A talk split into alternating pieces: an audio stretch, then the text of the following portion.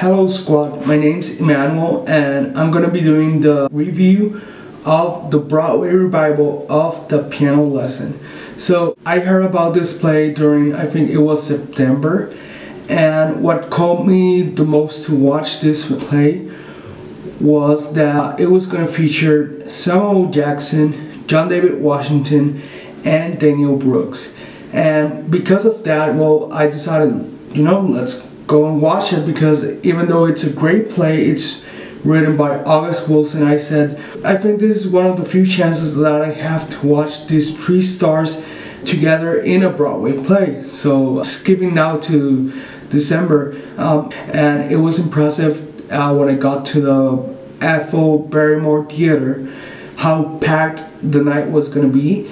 And it was a sold out crowd, so that's a good start, you know. With that in mind, the play starts um, with a bang. Starts really, really powerful, and uh, I'm not gonna go too much into details about what happens in the play because it's still gonna be playing through an extended run until January 29th, 2023 but uh, nevertheless it is a Broadway play that even though it's like a limited set it's only like the Charles household which I'm gonna go more into detail later on.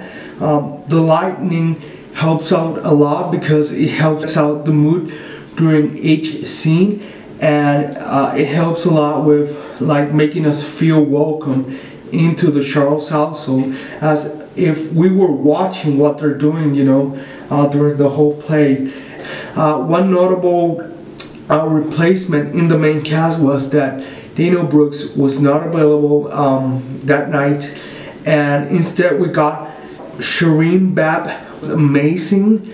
I never heard of her. Um, I I read a little bit of the credits, and she's an amazing actress. Uh, has been in many plays, and we also had uh, Charles Browning, who was playing Avery, and his character was amazing. Uh, I'm not gonna go too much into details, but basically, it's a character that from the start you're gonna be like, there's something about that guy, and well, there is something about that guy. And throughout the play, we find out who he is, what he has been doing before the play, and where uh, basically life is gonna take him during this play. I also wanna mention that uh, we also got Jurnee Swan. Uh, she plays Maretha. And uh, one notable thing to say about her is that uh, she's not always the person who's doing the, that character. So uh, it's not like an understudy, it's more like an alternate. With that in mind, she played it real good. I think it's amazing that she gets to work with all of these amazing actors on set and that is gonna help her have a wonderful career, you know. And also, I want to mention Ray Fisher, who I didn't know was going to be in the play, so that was a, a very lovely surprise. Uh, some of you may know him as Cyborg in the DC Universe, uh, but he here he played Lymon, and it was just amazing from start to end. He was just uh, nailing that character down real great and it's someone who I didn't think uh, was gonna surprise me the most from the play. And also we got Michael Potts who plays Wining Boy, and let me tell you, that man is a star. Like he dominated the stage with such a presence and charisma, and I really enjoyed his character. Um, I really enjoyed all of the characters because everybody had something to bring to the table.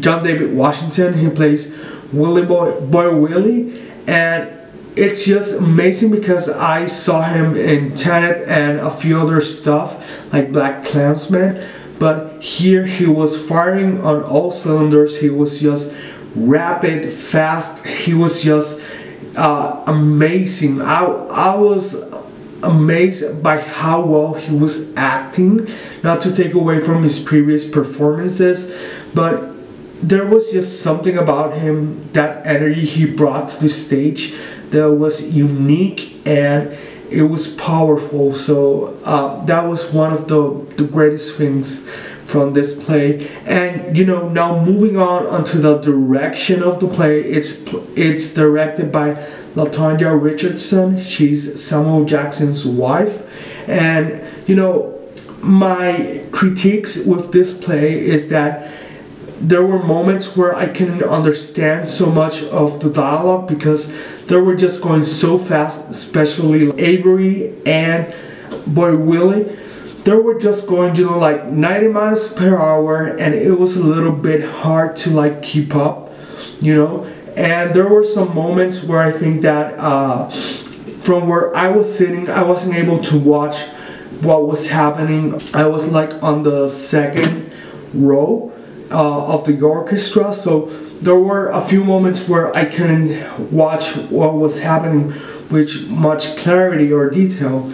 Uh, but besides that, uh, the other thing I, I want to note is that there are certain moments where the play feels like a sitcom more than a stage play. Um, it for me because I love sitcoms, I wasn't like that hard on it, but I could see some other people that just wanted to watch like a stage play, like go really hard on, you know, or being very, very critical of that aspect. But other than that, um, it was a lovely play. I loved it. I love how um, every actor was so just so driven into the roles. They were like all watching each other, like appreciating what were they what they were doing, and it was just something great to watch and be there and it felt really special. So if you have the chance to watch um, the piano lesson on Broadway with these people, go ahead and do it. It's on the Ethel Barrymore Theater until um, January 29, 2023. And other than that, let's go with the score. The piano lesson for me is an 8.5 out of 10. The play talks about um, Berniece which is played by Shirine, and she wants to keep a family heirloom, which is a piano. But uh, Boy Willie, who's her brother, is trying to sell that piano so he can make like his own legacy or fortune, you know. And there's Doaker, which is played by Samuel Jackson, who's their uncle and he's basically like in the middle trying to uh, work with both of them but other than that that's basically the, the plot of the play I'm not gonna go much into details because I know people want to watch it. So it's basically that. Um, there was a film adaptation if I'm not mistaken in the 90s so uh, go ahead and check that out too if you want to. And uh, that will be all for now folks. Uh, thank you very much and I'll see you in the next review. Whoa.